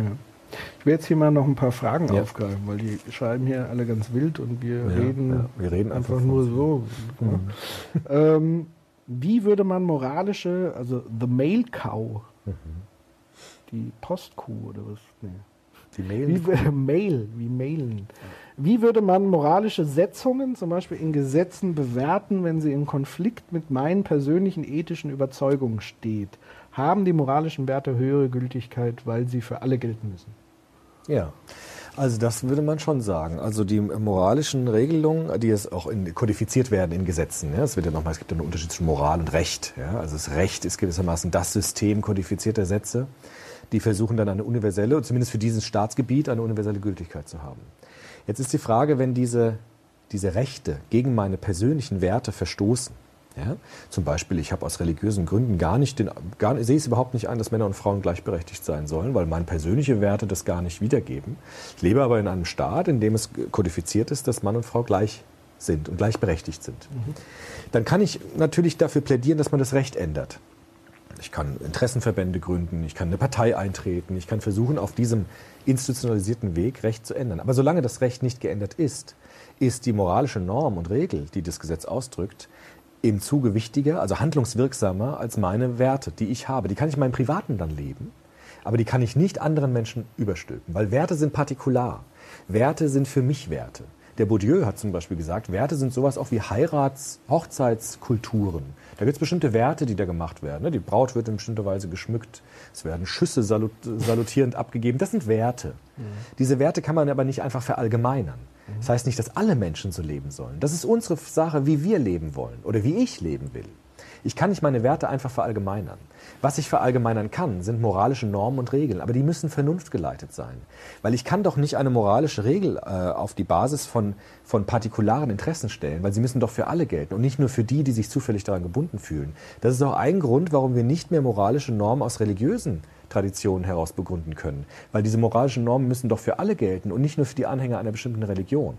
Deshalb ist ja das Argument so wichtig. Deshalb ist ja das, was der Kant gesagt hat, so entscheidend, dass der Rationalität entscheidet nach moralischen, äh, nach moralischen Normen und Regeln und nicht mehr die partikularen Wertbindungen der einzelnen Menschen. Wir brauchen etwa, verstehst du, ich rede so kompliziert, gell? Ja, heute irgendwie schon. Ja, ich bin so irgendwie, ich weiß nicht, ganz komisch. Also, wir brauchen etwas. Auf das wir uns einigen können. So eine Art Minima Moralia, so hat es auch Adorno genannt. So eine Art Mindestmoral, Gemeinsame Nenner. einen gemeinsamen Nenner. Und auf diesem gemeinsamen Nenner können wir dann Werte entwickeln. Wenn diese Werte diesem gemeinsamen Nenner nicht vollkommen widersprechen, ist das auch kein Problem. Hast du ein Beispiel für so ein gemeinsames Naja, ich kann doch meine moralischen Werte leben, wie ich möchte. Ich kann äh, jeden Tag fünfmal beten. Ich gehe sonntags in die Kirche. Ich äh, opfere Chicken McNuggets an meinem Tempel. Was weiß ich. Ja, das kann ich doch machen, wie ich möchte. Darin bin ich doch frei. Wenn ich jetzt anfange zu sagen, eure Kultur ist verdorben, weil ihr nicht die Religion teilt, die ich habe. Deshalb seid ihr ab sofort alle meine Feinde und ich werde euch bekämpfen bis aufs Blut, weil ich werde erst Ruhe geben, wenn alle in unserer Gesellschaft so religiös sind, wie ich das für richtig halte. Dann habe ich ein Problem. Warum? Weil dann meine partikularen Wertbindungen dem Grundrecht auf Religionsfreiheit, das eine moralische Regel und Norm ist, widersprechen. Dann bin ich sozusagen übergriffig. Ich mache meine partikularen Interessen, weite ich aus zu moralischen Normen. Und damit äh, begehe ich äh, Unrecht an andere Menschen. Das heißt Burka-Verbot? Schwachsinn. Ha. Ja, also ich finde, das ist jetzt zum Aus der Beispiel interessant. Das ist, wenn wir das jetzt auf dem Niveau diskutieren, Ja. ist dieses Burka-Thema sau kompliziert. Ja. Das kann man nämlich gar nicht mehr so einfach sagen. Was man da, da braucht man jetzt einen rationalen Diskurs. Ja. Das ärgert mich auch so. Soll Burka verboten werden oder nicht? Soll es ein Gesetz geben oder nicht? Da musst du dich dann äh, verteilen. Ja? Da musst du dann Abgesehen davon, ankreuzen. dass es wahrscheinlich so viele Burkas in Deutschland gibt. Eben, Ja. aber das ist jetzt die Frage, wenn, wo Habermas jetzt sagen wird, wir müssen uns jetzt einen rationalen Diskurs darüber erstmal aussetzen. Es macht zum Beispiel einen ganz großen Unterschied, ob ich etwas verbiete per Recht oder ob ich meine partikularen Wertbindungen artikuliere und sage, ich habe damit ein großes Problem. Aber es ist noch nicht ein so großer Verstoß gegen die gemeinsam geteilten Nenner, die wir haben, dass ich es nicht für nötig halte, ein Gesetz zu entwerfen dagegen. Ja, du könntest das ja rational zum Beispiel über das Vermummungsverbot. Das kann man ja machen. Ja, das ist ja auch so. Du darfst ja zum Beispiel vor Gericht darfst ja keine Burka tragen. Du darfst auch vor Gericht keine dicke ja Sonnenbrille quasi tragen. Das ist geregelt, aber was anderes. Das ist was geregelt. jemand sozusagen in seiner Freizeit Richtig. macht und Ja. nicht im öffentlichen Raum. Also wo dann Ja. aber andere Gründe eine Rolle spielen müssen als religiöse Gründe Richtig. etc. Dass eine Burka-Trägerin jetzt nicht in der Grundschule unterrichten sollte mit ihrer Burka, kann man rational begründen. Das sind rational einsichtige Gründe, die da eine Rolle spielen. Aber ähm, wenn die auf der Straße das macht im öffentlichen Raum, für, als ihr Ausdruck ihrer persönlichen Wertbindung, dann ist es schon viel schwieriger zu sagen, wir wollen das verbieten. Wo, was ist denn da der Grund, das zu verbieten? Das wäre dann schon die Frage. Naja, aber der Grund ist ja schon offen gemacht worden. Also das ist ja ein ganz klarer Kulturkampf. Ja, aber das Kultur- ist ein Religionskampf. Ja, das ist ein Wertekampf. Politik. Das ist ein Wertekampf. Ja, natürlich. Ja, richtig. Entschuldigung. Aber das, äh, ja, aber das ist doch das Problem. Ja, richtig. Und jetzt ist die Frage, jetzt kämpfen wieder Gefühle miteinander. Jetzt kämpfen wieder partikuläre Wertbindungen miteinander. Ja, es gibt äh, sagen, das ist eine, eine, eine, eine Verhöhnung der Frauenbewegung. Andere sagen, das ist eine Verhöhnung der Religionsfreiheit, wenn ich das nicht darf. Das sind Wertbindungen, die jetzt aufeinander knallen. Und jetzt ist natürlich die Frage, was haben wir jetzt, um das zu lösen? Und der Habermas würde sagen, wir haben nichts anderes als die Vernunft. Wir müssen einen Diskurs führen und müssen ein bisschen zurücktreten von unseren Gefühlen und müssen der Vernunft eine Chance geben und einem rationalen Diskurs eine vernünftig, vernünftige Lösung für dieses Problem finden. Etwas anderes haben wir ja leider gar nicht. Wir müssen das doch machen. Wir können doch nicht sagen, die Vernunft ist nicht mehr das Richtige für die Lösung dieser Probleme. Was wäre es denn sonst? Sonst äh, droht es immer weiter zu eskalieren. Es gibt immer mehr Gefühle, es gibt immer stärkere Wertnarrationen, bis irgendwann einer heult oder so. Ich habe auch manchmal das Gefühl, dass sozusagen diese, diese Wertekämpfe auch ganz schön wunderbar ablenken von ganz pragmatischen politischen Das Problemen. stimmt auch, ja, ist richtig. Also, wenn quasi Schulen verschimmeln, Ja. wenn nicht genug Lehrerpersonal Das da stimmt, ist, ja. also wenn sozusagen bildungspolitisch Ja. relativ, oder wenn Infrastruktur zerfällt, Brücken fallen ein, es wird nicht mehr investiert, wir haben sozusagen Lohnungleich, das sind alles konkrete, pragmatische, politische Fragestellungen, die eigentlich 2016 so gut wie nie diskutiert wurden.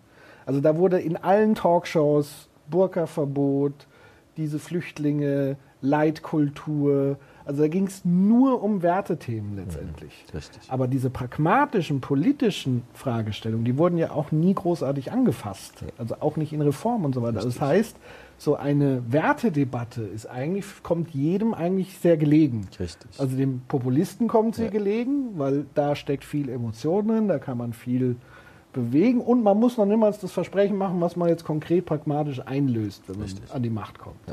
Und die anderen Parteien wiederum, die eigentlich regieren müssten und eigentlich pragmatische Lösungen formulieren müssen für den Bildungsbereich etc., denen kommt es auch ganz entlegen, weil sie haben da so einen Schauplatz eröffnet, wo da kann man viel reden, aber man kann viel über Leitkultur reden, aber das wirst du nie in ein politisches Gesetz gießen können. Nee. Ist absurd. Ja, Werte haben einen emotional-affektiven Bindungscharakter, der über die Gefühlswelt funktioniert. Und Gefühle binden die Aufmerksamkeit. Und deshalb sind Gefühle wunderbar geeignet dafür, von Sachen abzulenken, weil sie Aufmerksamkeit binden über meine Gefühlswelt. Ist das dann aber auch so ein bisschen das Phänomen Angela Merkel? Naja, also Also die ja wenig jetzt mit Visionen und Praktikablen, sondern schon eher so Status Quo halten einerseits. aber dann überraschend plötzlich doch nach Werten sich orientiert. Ne? Ja. Also das war ja so ein bisschen der Flüchtlingskrise eine Überraschung. Ne? Hoppla, da ist jemand, der vorher eher rational, argumentativ agiert, ist plötzlich von einer ganz starken Wertbindung anscheinend getrieben. Und vorgeworfen wurde ihr ja schon sehr stark, dass dieses Rationale da auch ein bisschen zu kurz kam bei dieser ganzen Geschichte, weil die Frage, wie machen wir das, was ist nötig an Personal, an Ausstattung und so weiter, das heißt, diese rationalen Argumente, die wurden ja auch etwas zurückgedrängt. Und was passiert ist, ist eine Emotionalisierung der Debatte. Es gibt dann diese wunderbare Willkommenskultur. Auf der anderen Seite brennen Wohnheime. Das heißt, es gibt eine Radikalisierung des Diskurses.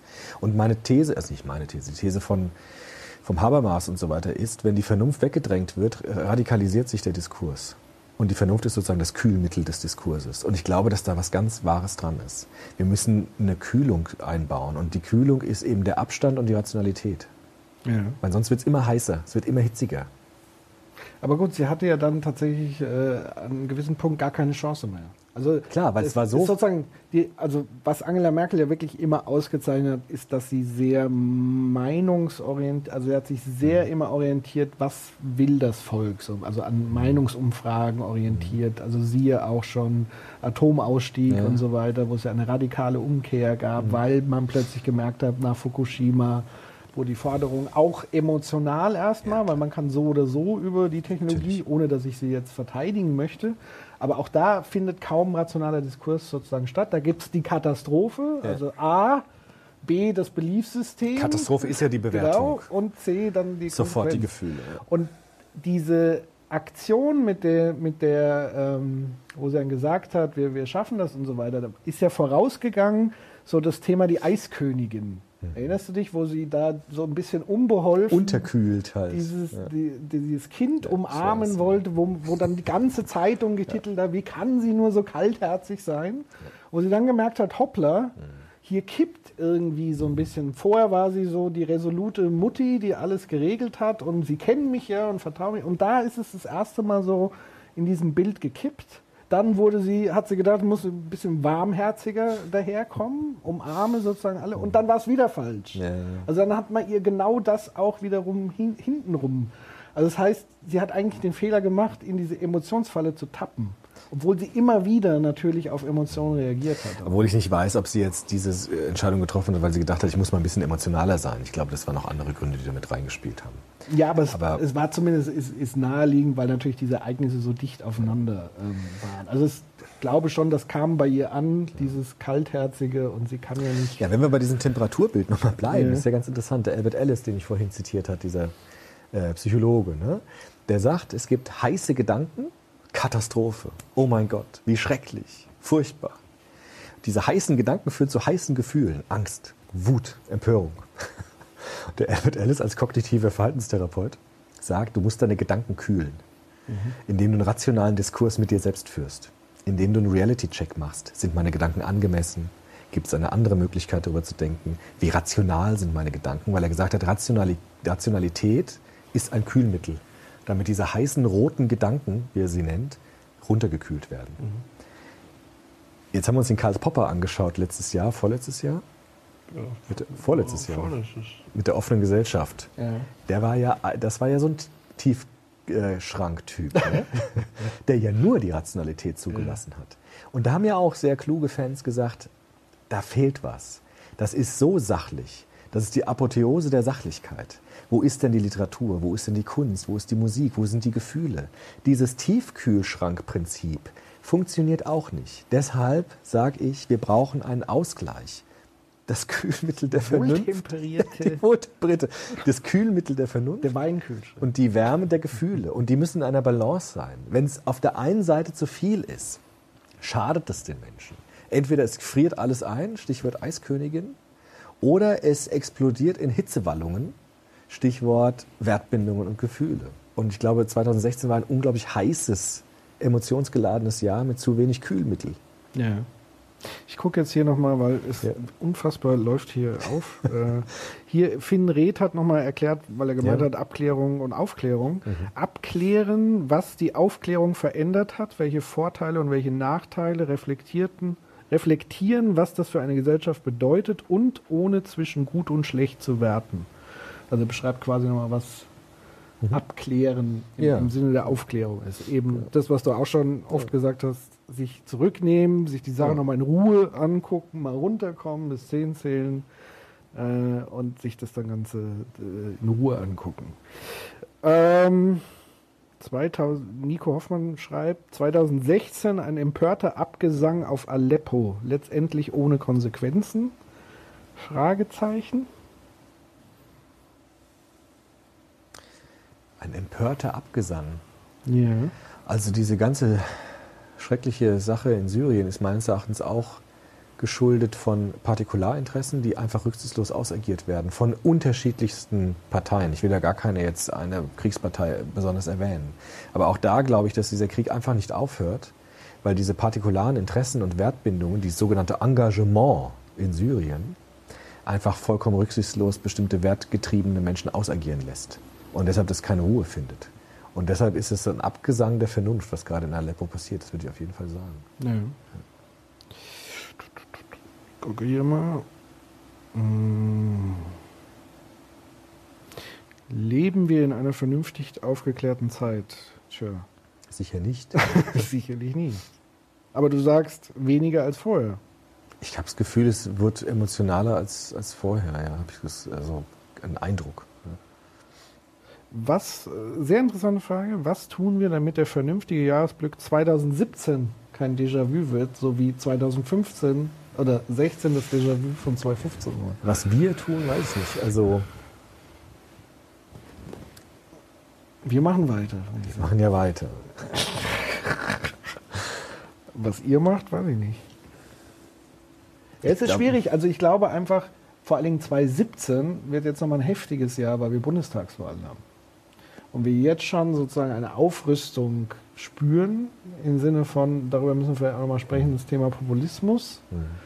Also sprich, jeder hat jetzt schon den Horror vor sich, jetzt werden demnächst Fake News erstellt und am besten sollte man auch gegen Fake News erstellen, damit man die erreicht, die die anderen mit Fake News erreichen. Sehr und, fürchterlich. und so entsteht halt eine Spirale der Dummheit, würde ich fast mal sagen, oder eine der Verklärung anstatt der Aufklärung, ähm, weil alle irgendwie das Gefühl haben, man kommt da gar nicht mehr raus. Aber was, was soll, was ist sozusagen, also was ist da der Ausweg? Also ich kann nur hoffen, dass ähm, im Wahlkampf es nicht so sein wird, dass es allzu viele Emotionen gibt, die ungefiltert ausagiert werden, sondern dass es um Argumente gehen wird, dass es Argumente vorgetragen und diskutiert werden. Das ist meine Hoffnung, ja, dass es möglich wird, auf einem rationalen Wege äh, sich entscheiden zu können für eine Position und nicht äh, vollkommen auf die Gefühlstrommel haut. Weil das, ähm, wie es in Amerika jetzt lief bei der Präsidentenwahl, ich finde, das ist ein, eine Verspottung der Rationalität gewesen. Also dass es nur noch um Gefühle, nur noch um partikulare Werte, nur noch um Durchsetzung von Interessen ging und das Fertigmachen des Anders immer unter der Gürtellinie auf der Emotionsebene, das ist tatsächlich ein Abgesang gewesen auf alles das, was dieses Demokratiesystem mit seiner, Ration- mit seiner Betonung der Rationalität eigentlich vorschlägt. Und das wünsche ich mir wirklich in Deutschland nicht. Ich glaube auch nicht, dass das passieren wird. Hm. Abwarten. nee, ich glaube schon, dass es passiert. Es wird aber nicht sozusagen, also wie in den USA, da wird es ja maßgeblich auch wirklich von den, ich sag mal, äh, äh, Parteien mitgesteuert oder die Wahlkampfstrategen, die das ja bewusst so gemacht Mhm. haben. Ich glaube, das wird zum Teil natürlich beispielsweise bei Parteien der AfD der Fall sein, die schon jetzt schon angekündigt haben, auch wir werden Bots einsetzen und auch manche Methoden, die sie wahrscheinlich öffentlich Mhm. nicht jetzt zugeben würden, aber auch die werden mit harten Bandagen, weil die ganz klar sagen, wir wollen die Machtverhältnisse in Deutschland verändern. Im Zweifel um fast jeden Preis im Rahmen der demokratischen Möglichkeiten. So. Das ist das eine. Das andere ist, es wird ein Wahlkampf stattfinden, der sich nicht mehr nur rund um Parteien drehen wird. Das heißt, alle Anhänger der Ideen dieser Parteien werden jetzt plötzlich selber zum Wahlkampfmanager.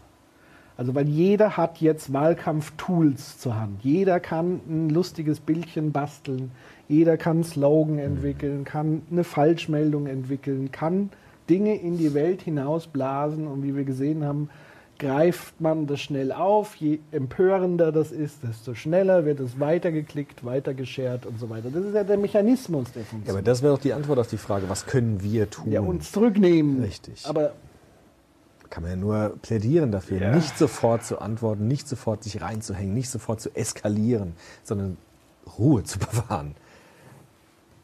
Coolness-Training, gibt es in der Pädagogik Anti-Gewalt-Training, Coolness-Training nennt man das. Erstmal sich die eigenen Gefühle angucken, bevor man sie ausagiert. Einen Schritt zurücktreten und eine Distanz zu den eigenen Beliefssystem zu kommen und sich selbst zu beobachten und nicht sofort in die Gefühlsebene und in die Handlungsebene reinzukommen. Das ist das, was man auch da macht. Ja, aber das Problem ist ja, dass sozusagen, wenn ein, eine Gesellschaft in Rage ist, das ist so wie ein Kind, das austickt. Wann, also was ist sozusagen die Intervention? Was ist der Moment, wo das Kind merkt, oder braucht es eine Intervention von außen oder merkt das Kind irgendwann von sich aus, äh, jetzt ist aber mal, also dieses Gefühl habe ich im Moment eben einfach nicht. Also dass das so ein Selbstläufer geworden ist. Du, aber es gibt auch Gegenbewegungen schon wieder. Also ich glaube, die Gesellschaft, wer ist die Gesellschaft? Es gibt bestimmte Interessengruppen, wie du genannt hast, die werden das emotionalisieren wollen. Aber es wird auch Menschen geben, die es nicht mitmachen. Von daher muss man gucken, wie es dann am Ende. Ja, nur dass die überwiegt. natürlich keine Wirkung entfalten. Also das heißt, die Lauten sind sichtbar und die Stillen sind unsichtbar und damit wird das Laute wieder lauter. Mhm. Das ist so die Problematik, die dahinter steckt. Deswegen kommen ja viele und sagen, wir müssen dem entgegentreten, indem wir auch laut werden und noch lauter werden. Also verstehst du, diese Ja, Grundmechanik des Laut und Mhm. Leise, also einfach mich zurückzunehmen, überlasse ich sozusagen, da ist die Gefahr darin, ich überlasse das Feld sowieso den Schreihälsen. Und damit bestimmen sie sowieso schon, weil sie es eh schon tun, weil es eine Minderheit ist, die eigentlich den Diskurs bestimmt. Also wir reden hier immer von einer AfD, die, lass sie selbst 20 Prozent sein, aber sie sind nicht das Volk. Ja, klar. Sie sind nicht die Gesellschaft. Aber wir haben alle das Gefühl, als ob es so wäre. Und wir machen da auch noch mit und denken, wir müssen dem jetzt irgendwie nachrennen und Ja. das sozusagen dem anpassen, damit wir wieder. Das also die CSU muss stärker nach rechts rücken, damit die. Also das ist ja völlig. Ja, das sollte man nicht machen. Ja.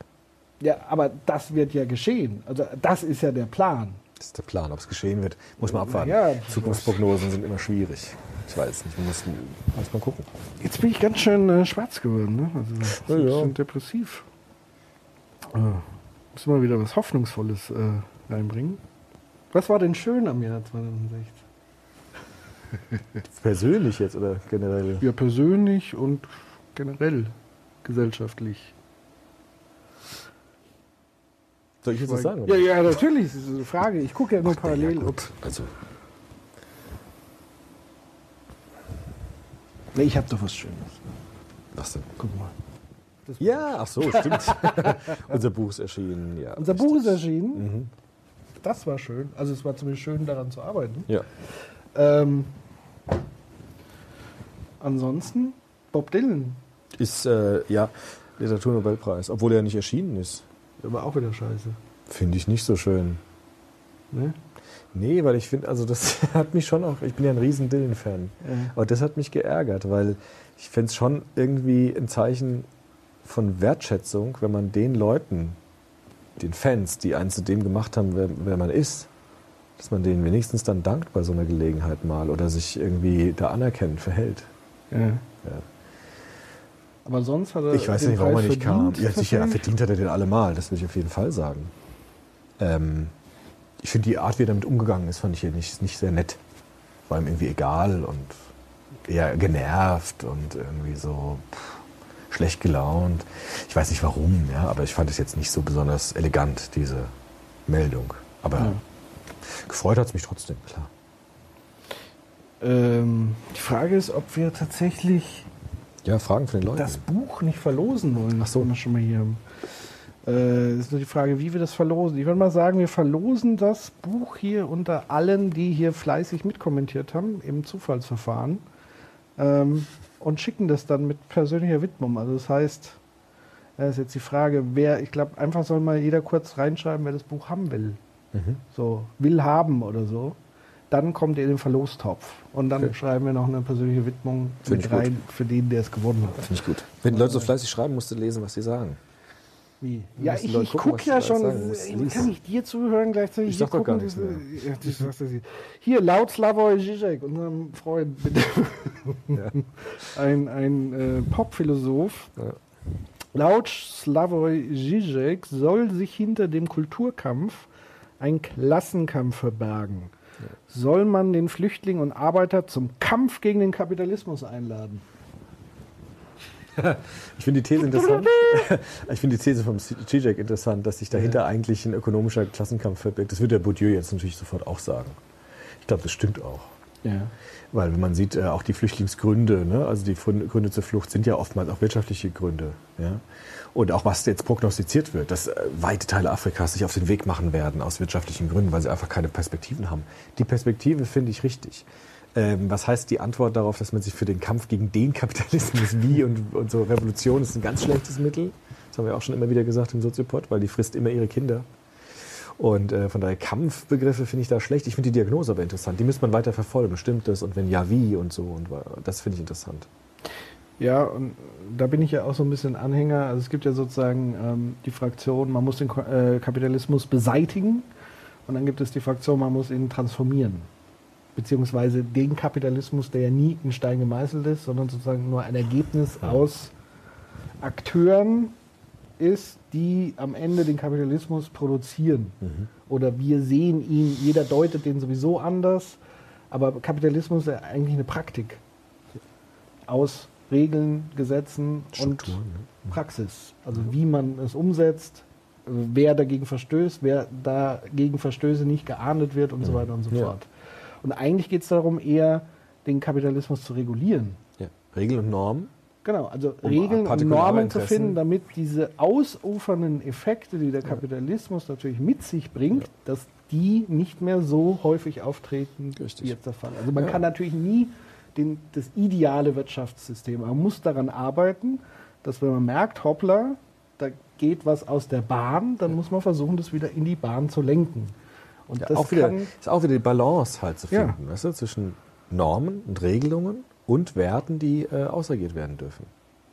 von daher Kampf, Kampf, gegen den. Kapitalismus Müssen wir den Kampfbegriff erklären. Was heißt da. Kampf? Aber Naja, es bezieht sich wahrscheinlich tatsächlich, also Kampf auch in Anführungszeichen, so ein bisschen an, ähm, ich würde mal sagen, so den klassischen Klassenkampf bei Marx. ja, das finde ich ist ein bisschen überholt, weil das äh, ja. funktioniert nicht. Gut. Jetzt schreiben hier alle will haben. mal nebenbei gesagt, also steht hier? Mal nebenbei gesagt, die eigentliche Wahl des US-Präsidenten ist erst nächsten Montag, also die, bei der die Wahlmänner tatsächlich Stimmen abgeben und den US-Präsidenten und den Kandidaten wählen. Ja. Das war aber keine Frage, sondern eine Feststellung. Wobei das eine Formalie ist. Genau. So. Apropos Bundestagswahl. Blick in die Glaskugel. Und apropos Glaskugel. Wie geht's mit dem Soziopod weiter? Ach so. Ich habe keine Glaskugel. Ich würde sagen, wir hören auf. Dann, nee. Äh, was wird, weiß ich nicht mehr. Niemand weiß, was wird. Kann alles passieren oder gar nichts. Also ähm, man kann Pläne haben, aber man kann nicht in die Glaskugel gucken. Also kann man schon, aber da sieht man nichts. Ja, und für die Soziopod, was hast du dir vorgenommen fürs nächste Jahr? Ja gut, wir haben ein paar Live-Auftritte wahrscheinlich wieder. Ich habe ein paar Anfragen bekommen. Ja. Auch jetzt im Zuge des Reformationsjahres tatsächlich. Also 500 Jahre Reformation wurde der Soziopod angefragt von unterschiedlichen äh, Stiftungen, was zu diesem Thema Bildung, Reformation zu machen und so weiter. Das finde ich total reizvoll. Da Darf müssen wir überlegen, was wir da machen. Darf ich dann auch was Böses zu Luther sagen? Das sagen die ja alle. Ah, ja, okay. Luther ist ja Gut, ja kein, kein Heiliger für Ja, die, sondern der wird ja auch sehr kontrovers da diskutiert, auch schon seit Jahren, Jahrzehnten. Aber das wäre, finde ich, interessant, so ein Feld mal zu begehen. Ja. Müssen wir gucken, ob wir das machen wollen. Also es wird auf jeden Fall weitergehen. Wir experimentieren ja auch immer mit neuen Sachen, so wie das hier heute, äh, was hoffentlich einigermaßen gelungen ist. Und wie gesagt, wir versuchen weiter Live-Auftritte. Vielleicht gibt es mal ein neues Format, wie auch immer. Und wir versuchen natürlich in einem gemäßigten, balancierten Tempo neue Themen auch ganz regulär äh, euch zu servieren. Ihr noch zwei Fragen. Fragestellung zur intellektuellen Rechtschaffenheit gründet der Drang zur systematischen Aggregation des Wissens in Form einer universellen idealistischen Theorie im Mangel an Rechtschaffenheit, in Klammern Nietzsche über Hegel, und ist der international sich fortsetzende Rechtsruck einem ähnlichen Reflex geschuldet. Du mal vorlesen? Wie? Äh, mal, was, was war? Also es geht um intellektuelle Rechtschaffenheit. Was heißt denn das ich- jetzt? Weiß ich nicht. Ich kann auch nicht mit ihm sprechen. Intellektuelle. Rechtschaffenheit. Gründet der Drang zur systematischen Aggregation des Wissens Also Vermehrung des Wissens. in Form einer universellen idealistischen Theorie im Mangel an Rechtschaffenheit, in Klammern Nietzsche über Hegel. Und ist der internationale, sich fortsetzende Rechtsruck einem ähnlichen Reflex geschuldet? Ja, ich glaube schon. Gut.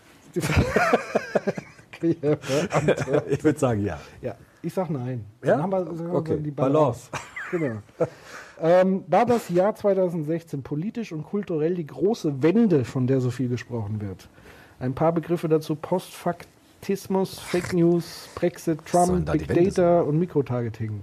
Was? Mikro was? Targeting. Was ist das? Ja, das sind ja diese Social Bots. Also quasi, du kannst genau targetieren, was für ein Gefühlsmensch bist du, was interessiert dich und die Botschaft, die dich am meisten anspricht, die schicke ich dir. Machst du das mal bei mir? Das mache ich mal. Cool. Aber positiv. Nicht jetzt Hey, auf ja, negativ. machst du irgendwie, du bist Super. super, das ist toll. Würde ich gerne mal erleben. Was war die Frage? Ob das Jahr 2016 politisch und kulturell Nein, die große Wende, von der so viel gesprochen wird. Ich glaube nicht. Was für eine Wende. Also, es ging ja relativ beschissen weiter nach 2015. Also, Wende habe ich jetzt da in vielen Fällen nicht gesehen. Eher eine Verschlimmerung. Naja gut, was wir ja ganz viel thematisieren, haben wir quasi schon die Wende so von, diesem, von der gefühlten Aufklärung zur Emotionalisierung. Das stimmt, aber das würde ich nicht als Wende das waren Rückschlag. Also, aber so es ist schon so ein Prozesse. Backlash, der stattfindet. Also wir haben tatsächlich von, ich sag mal, liberaler Pluralismus. Die Frage war, ob es vorher wirklich so viel besser war oder ob einfach die Situation günstiger war, dass man es nicht gesehen hat. Das war ja auch eine interessante These von Genau. dir. Von daher offenbart sich, glaube ich, in 2016 auch vieles, was vorher schon da war. Und es wird halt jetzt sichtbar. Ich würde jetzt nicht sagen, dass es wirklich eine Wende gab. Würde ich jetzt nicht so. Gut. Gibt es die NSA-Affäre eigentlich noch? Ähm,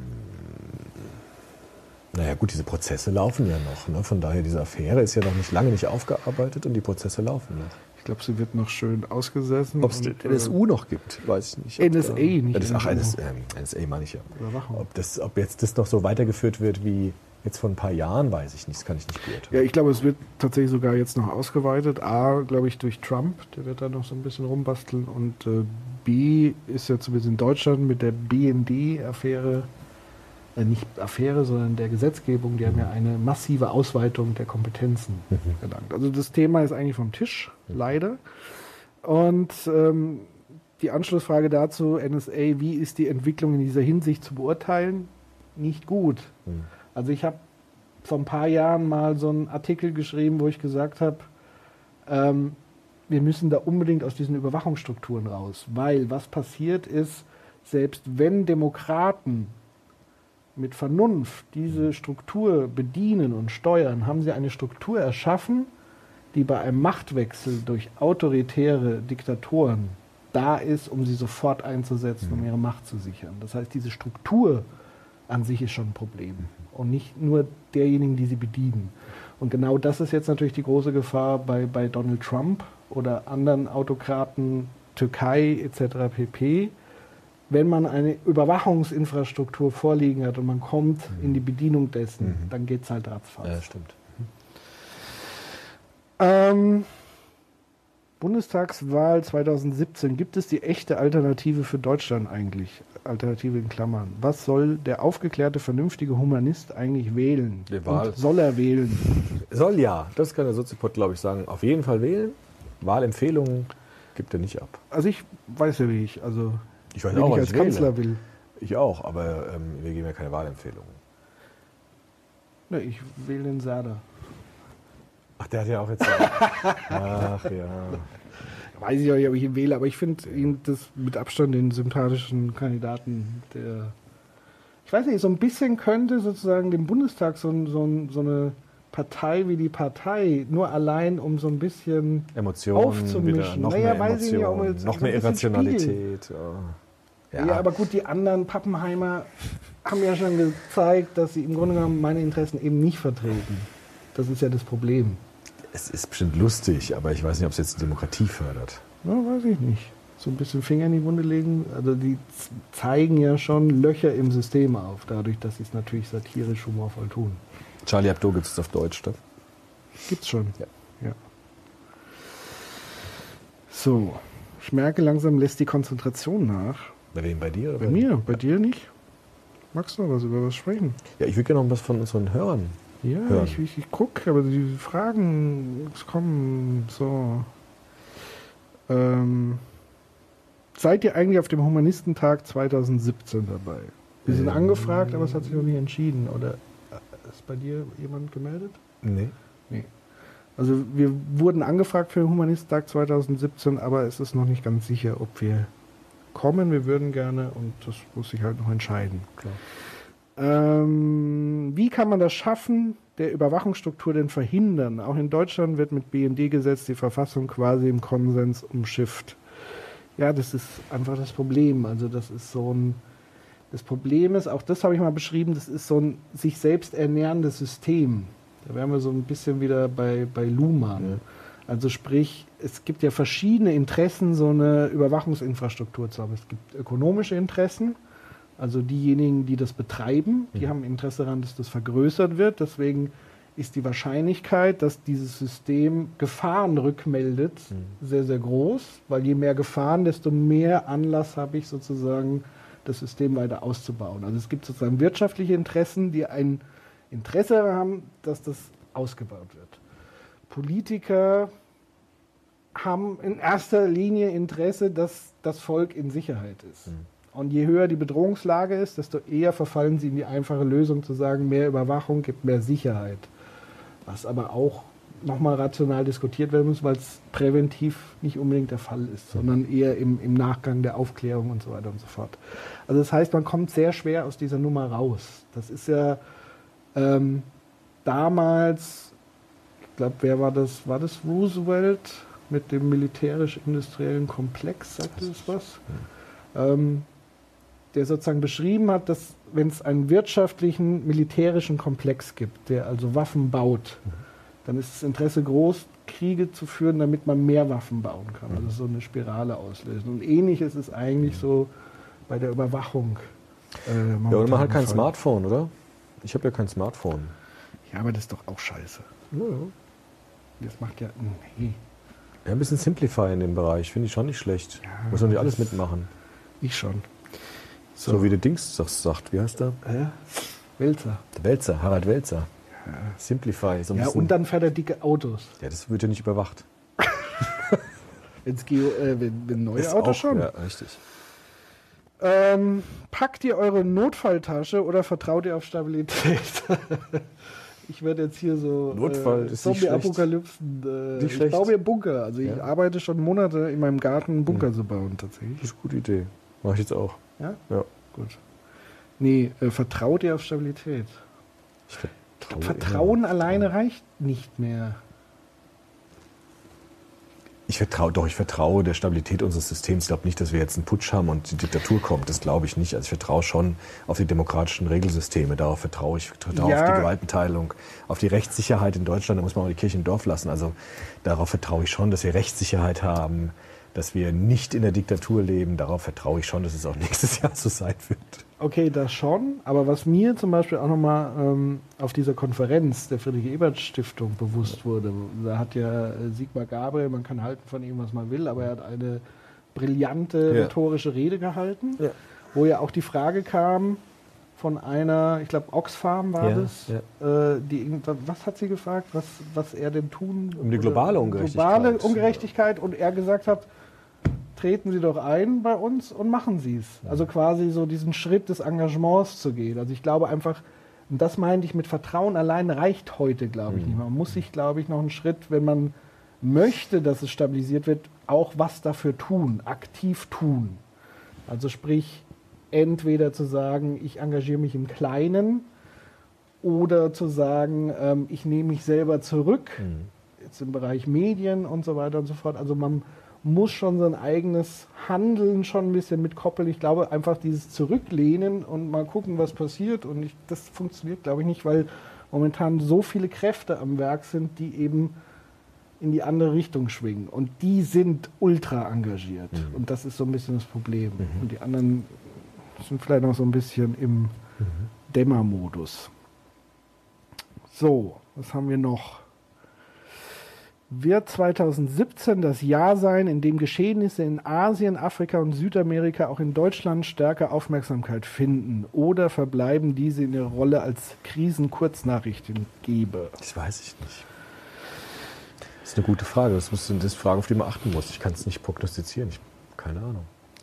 Naja, spätestens dann, wenn diese Länder in unmittelbare Berührung sind. Also ich glaube, dass sozusagen der Krieg in Syrien nur deshalb bei uns so auf dem Schirm war, weil wir jetzt Hm. die damit ähm, zusammenhängende Flüchtlingsbewegung sozusagen mitbekommen haben. Ich glaube, sonst wäre das jetzt auch nicht so oft aufgetaucht. Es gibt ja auch das viele Kriegsherde, die wir gar nicht mitkriegen, in Jemen und so. Und, ja. Eben. Und ich nehme an, er spielt auch da, ich meine, in Afrika, keine Ahnung, wie viele Bürgerkriege und Genozide und was weiß ich da noch stattfinden. Und Türkei zum Beispiel.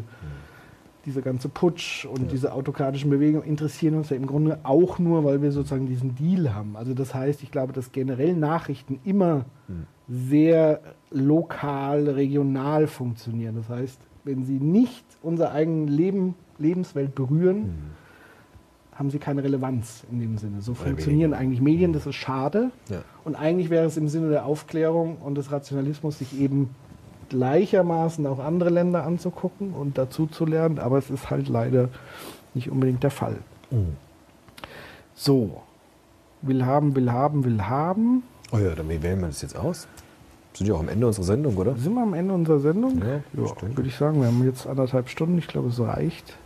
Ich glaube, die Technik hatte schon Panik, dass wir zwei Stunden machen. Wen verlaufen Ähm, das jetzt? Du machst jetzt die Augen zu und tippst einfach irgendwann drauf. Ach so. Oder? Ich weiß nicht, wie machen wir das? Oder ich tippe drauf. Wir, losen. Du tippst. Ich tippe jetzt. Ja, das war nix.